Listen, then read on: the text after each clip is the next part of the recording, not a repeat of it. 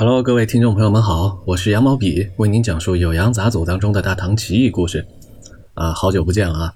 五一假期各位过得好吗？今天啊，咱们聊一个专题，关于吃鱼的趣事啊。可能有些朋友喜欢吃鸡啊，但是今天咱们讲吃鱼。我记得在之前的节目，在第二十六集讲了一个我非常喜欢的奇异故事啊，主角叫南孝廉，讲的是呢，他特别爱吃生鱼片，然后突然有一天。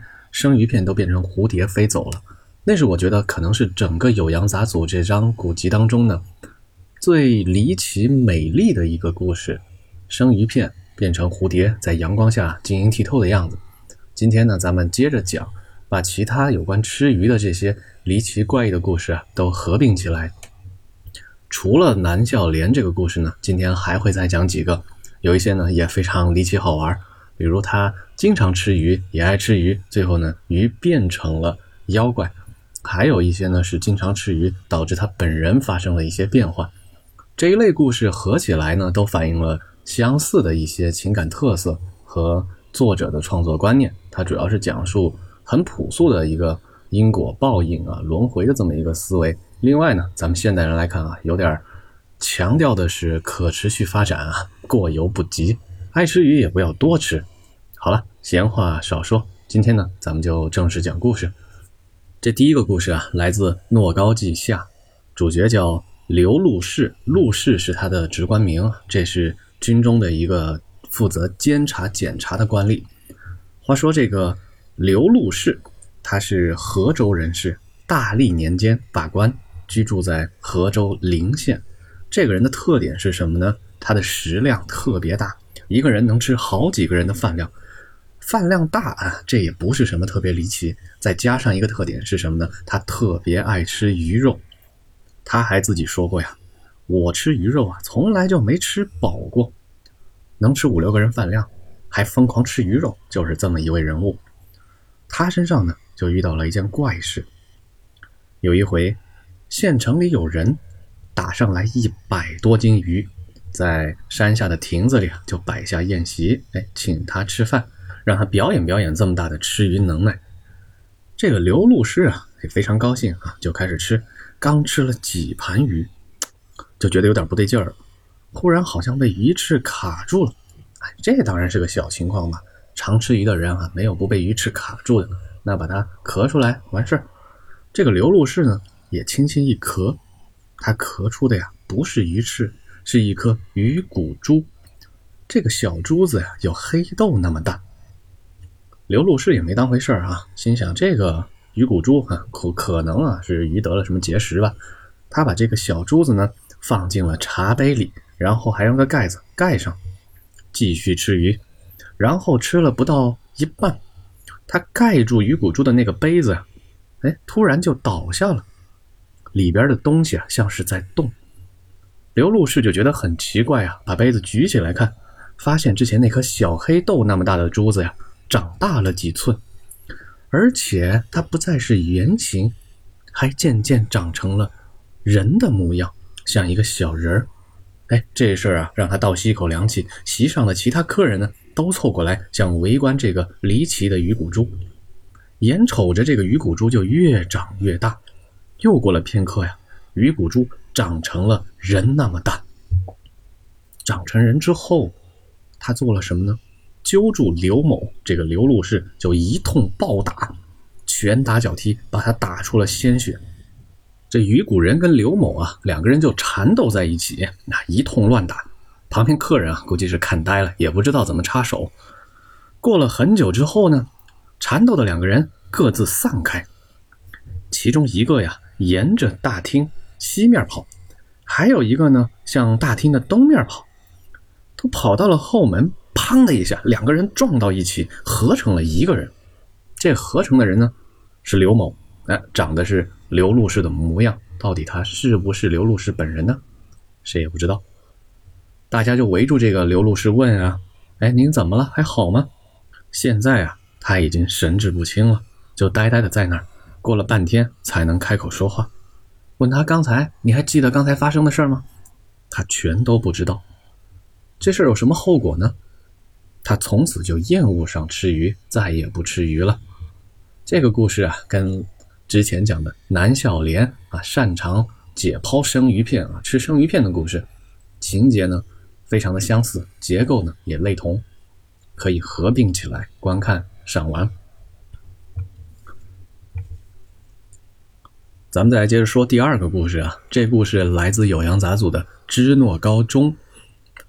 话说，在国州玉城县有个地方叫黑鱼谷。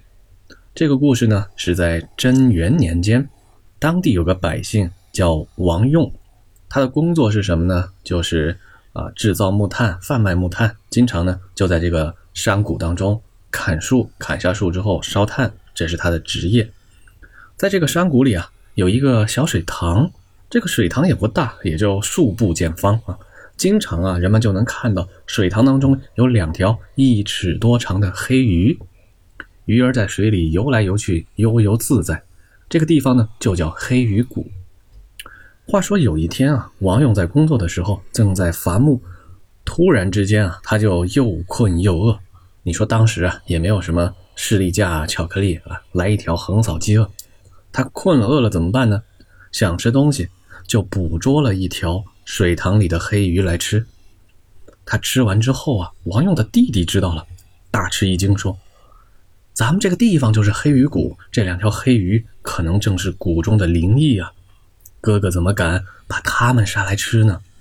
哎，恐怕呀会有坏事要发生。”隔了一会儿呢，王勇的妻子来送饭，当她看见自己的丈夫的时候啊，就发现王勇有点不对劲儿了。只见她的丈夫王用啊，一个劲儿的挥着斧头砍树，叫不停，不答应。过了好一阵子啊，王用才扭过头来招呼自己的妻子。但是当他转身的这一瞬间呢，他的妻子就发现王用的相貌变了。妻子可是枕边人啊，日夜朝夕相处，对自己丈夫容貌微妙的变化那是一目了然。她发现。自己丈夫王用相貌变了之后呢，赶紧在招呼王用的亲弟弟过来看。正在他急忙高喊的时候啊，王用突然把自己衣服脱掉，然后嗷的一声嚎叫，跳跃着变成一只老虎，就跑进山林当中去了。从此之后啊，这只老虎呢就活在山谷里，时常还猎杀那些。獐子呀，鹿啊，然后还把这些猎物呀，趁着夜间都扔回自家的院里来贴补家用。这种情况啊，就持续了两年多。有一天晚上，突然呢，夜里有人敲门，家里人听见啊，就去答应。外边的人就说呀：“我是王用。”他弟弟就说：“我的哥哥变成老虎已经三年了啊，我是亲眼看见。外边是何方鬼怪，竟然敢冒充我哥的姓名？”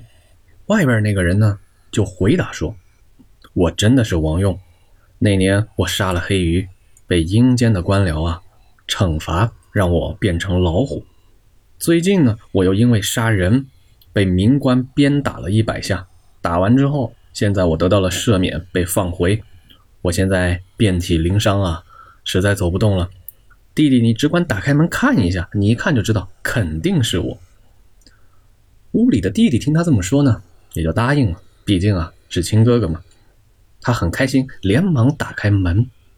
但是开门一看呀，外边站着一个人，但是头部呢还是一颗老虎的头。这个场景啊实在是太吓人了，弟弟一下子嗷一下，就直接被吓死在地。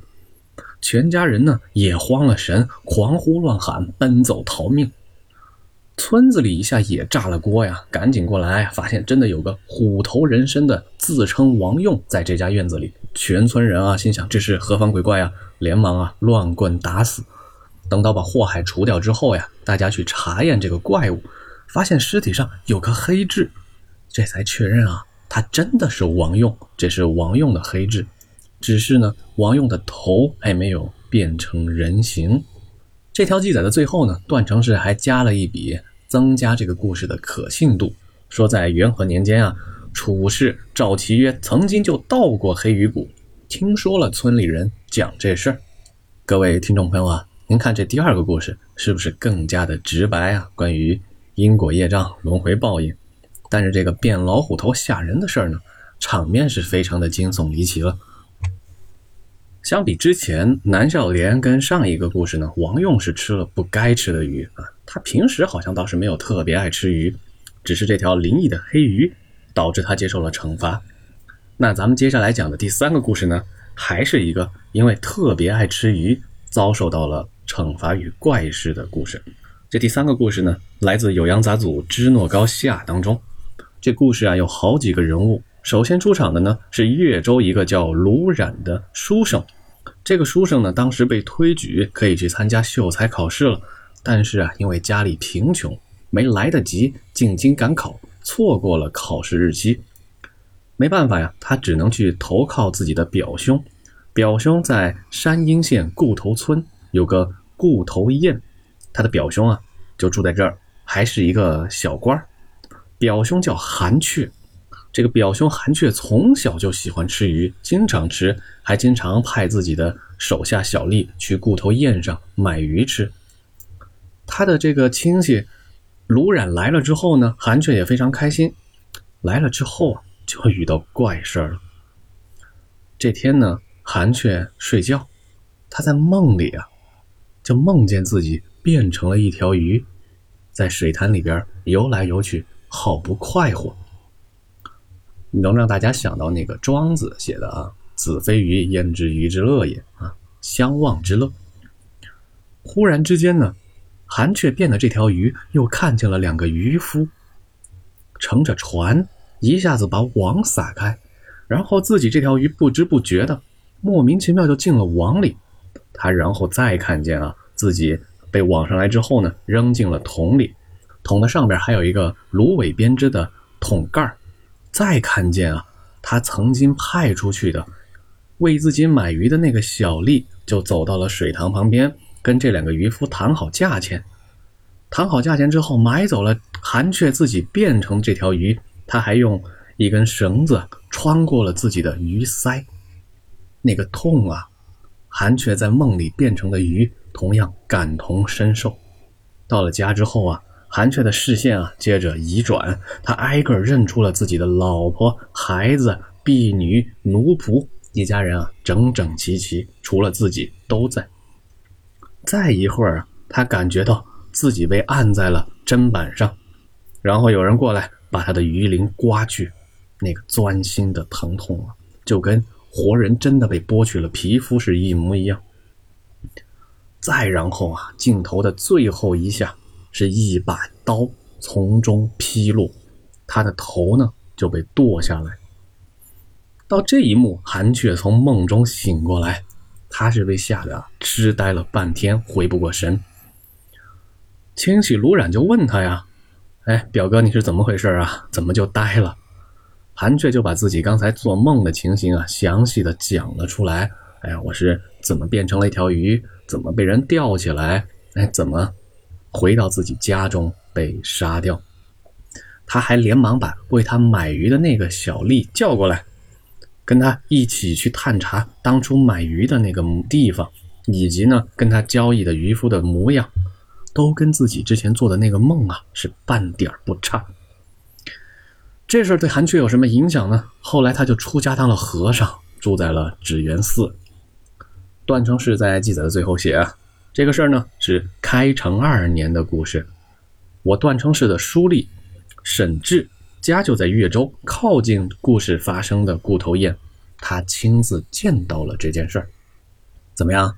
这故事啊，是不是也非常的离奇？当然，故事的主题啊还是不新颖，之前也给大家反复说过了。但是这个故事的记载，这个故事的运笔描写，关于韩雀变成一条鱼之后，它的视线的流动。这个事儿奇了，咱们能想象一些经典的文学作品啊，比如说像日本那个夏目漱石写的《我是猫》，就是以一只猫的口吻来看待人间的事儿。那这个韩雀啊，在《酉阳杂俎》当中是变成了一条鱼，来见到了这些人间事物。这个故事呀，非常离奇，也值得一玩。最后啊，再给大家讲一个关于吃鱼的怪事儿。这个故事呢，我把它放在这儿啊，有一些调侃的味道。是什么意思呢？是有点破除迷信，到底怎么一回事啊？您听我说，这最后一个故事啊，主角是一个荆州人，叫魏西。魏西的特点是酷爱吃白鱼，白鱼呢，就是咱们现在看到的白鲢鱼啊，刺儿非常的多。魏西爱吃鱼到什么程度啊？天天都让自己的家仆去买，一旦买不到，他还要打人骂人。有一回呢，仆人出去买鱼就没有买回来，没买到。他心想啊，不行啊，这么回家交不了差呀，就去央求一位渔夫，打听打听。哎，您知道还有什么地方可以打到鱼、买到鱼吗？这个渔夫呢，也不是什么好人啊，直接就骗他的仆人。他说呀，哎，我前几天啊遇到个怪事儿，我去打鱼呢，水里边打出来的是一头幼鹿，打鱼打到了一头野兽。哎，您听这个事儿是不是奇了？哎，你还问我捕鱼？哎呀，没鱼没鱼。我跟你说，有这么个怪事儿啊。这仆人一听了这话呀，觉得嗯，确实很神奇哈，他就把这头鹿啊买了下来，回家之后讲给主人魏西听。魏西一听啊，也高兴了。